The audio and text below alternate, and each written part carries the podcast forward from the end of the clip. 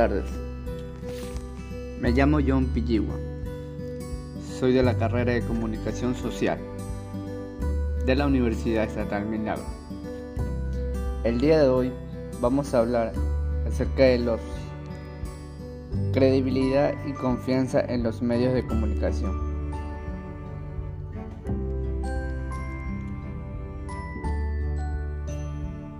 Algunos investigadores atribuyen la erosión de credibilidad y la confianza de la audiencia en los medios de comunicación a factores como la toma de control de los medios por parte de las empresas que buscan rentabilidad, así como a la creación y consolidación de los conglomerados de medios de comunicación en unas pocas manos, trasladando la finalidad de los medios de comunicación de su papel informativo a un objetivo de rentabilidad.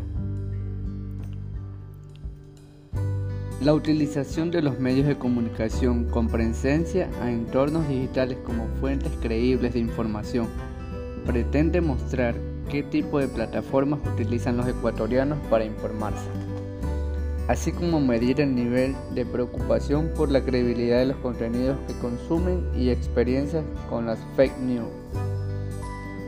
Se utilizó la metodología cuantitativa con la aplicación de un cuestionario a una muestra no probabilística conformada por 384 personas.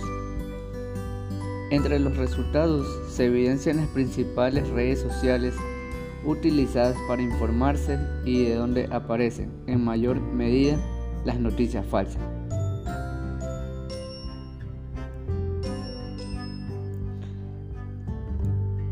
El ser humano vive en una era donde los datos son la columna vertebral de todos los aspectos de la vida social, desde la imprenta hasta las tecnologías de 2.0. Se ha podido masificar desmedidamente la información que ahora reposa en la red. Miles de millones de usuarios cada día consumen, producen y reproducen mensajes a través de las redes sociales, a las que se tiene acceso aparente gratuito. Las tecnologías de la información y comunicación han dado cabida a la hiperinformación, fundamental diseñada para facilitar el acceso a los datos, los cuales están almacenados en diferentes lugares y en diferentes formas. Y como consecuencia de ese exceso se produce lo que Bray describe como infoxicación, una intoxicación por exceso de información que se traduce en una dificultad creciente para discriminar lo importante de lo superfluo y para seleccionar fuentes fiables de información. El problema es que hace falta un modelo de negocio que facilite que los medios sean independientes. Estamos inmersos en un modelo basado en la publicidad y lo que es peor basado en el volumen en el clic. La independencia también es fundamental, publicar lo que otros callan.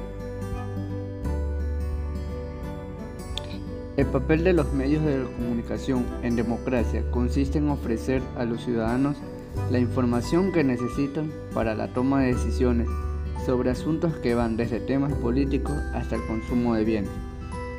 Por eso, las consecuencias de la percepción que tienen los consumidores sobre la credibilidad de los medios de comunicación son extremadamente importantes en el entorno actual de creciente polarización política e ideológica.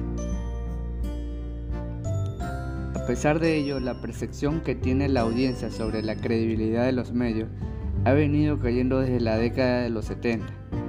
De hecho, los medios de comunicación de noticias están sufriendo una crisis de credibilidad, a la vez que consecuentemente la academia y la industria.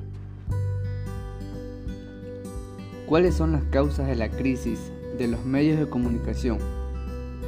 El declic de la capacidad de investigación por parte de los periodistas. Muchos prefieren atenerse a las versiones oficiales, sin ir más allá. La verificación de las fuentes, la búsqueda activa de informadores o la actividad de documentarse se ha convertido en rara excepción. Ni siquiera se dan cuenta de que, con ello hacen relaciones públicas en vez de periodismo. Demasiadas opiniones no contrastadas y pocos hechos A menudo las informaciones vienen filtradas y adulteradas por los comentarios de los influencers y líderes de opinión.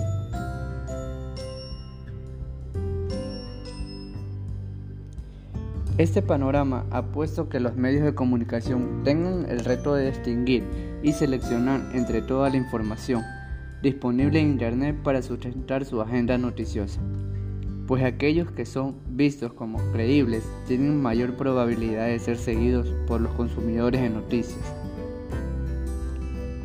Hoy la comunicación se crea, mantiene y establece en mayor medida a través de herramientas digitales y es donde se centra su análisis esta investigación.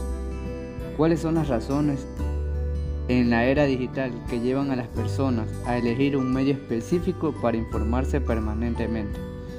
Los usuarios verifican y se preocupan la veracidad del contenido que comparten en redes sociales. ¿Qué tipo de informaciones consumen preferencialmente los usuarios? Son las interrogantes que guían esta indagación científica. En conclusión, los medios de comunicación son la fuente informativa sobre los sucesos del día a día, con hechos reales y que sobre han llevado a una investigación y filtro para que la ciudadanía pueda estar siempre informada sobre lo que está pasando. ¿Que hay corrupción? Sí, como en todos lados, pero la fuente informativa en la que originó tal suceso es investigada y netamente revisada. Por lo tanto, debemos tener toda la confianza de lo que vemos o escuchamos Así ha pasado. Para terminar, habría que poner el valor de la cláusula de conciencia, que es un derecho constitucional que permite al profesional no realizar un trabajo si es contrario a su código deontológico y que protege su independencia. La cláusula de conciencia y el principio editorial del medio deberían incorporarse a los contratos de trabajo de maneras en incumplimiento de los compromisos éticos fuera causa de despido o rescisión de contrato. Bien, eso ha sido todo por hoy acerca de la credibilidad y confianza en los medios de comunicación. Muchas gracias.